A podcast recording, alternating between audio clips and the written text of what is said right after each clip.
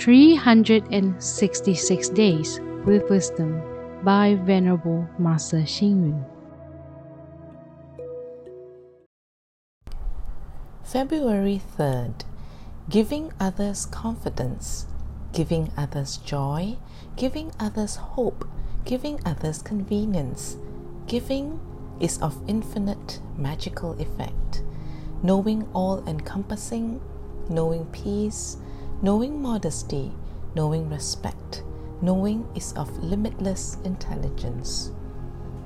People who give freely and generously are the richest people in the world. People who always seek from others are the poorest people in the world.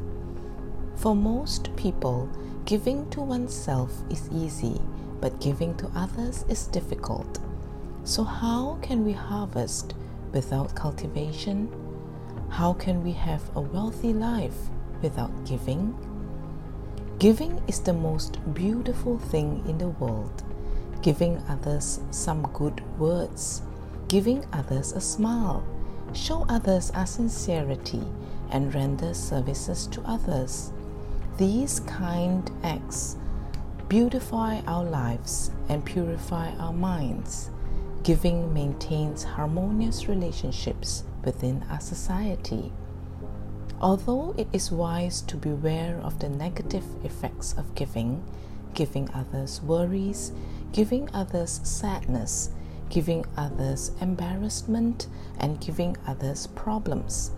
The sutra in 42 sections stated One who raises his head and spits to the sky, the spittle falls back on him. The same goes with someone who throws dust against the wind. Instead of going somewhere else, the dust returns to defile his body. Before we give something back to others, we would do well to heed the Chinese proverb What you don't want, don't give to others. When we give good things to others, the value also differs according to the contents of giving. Donating money is easier than praise and speaking good words to others. Though simply giving money seems easier than praise and speaking good words to others, Buddhist teachings, universal truths, confidence, fearlessness, safety, and freedom are the best things we can ever give to others. Read, reflect, and act. Giving is the most beautiful act in the world. It beautifies our life and purifies our mind. Please tune in, same time tomorrow as we meet on air.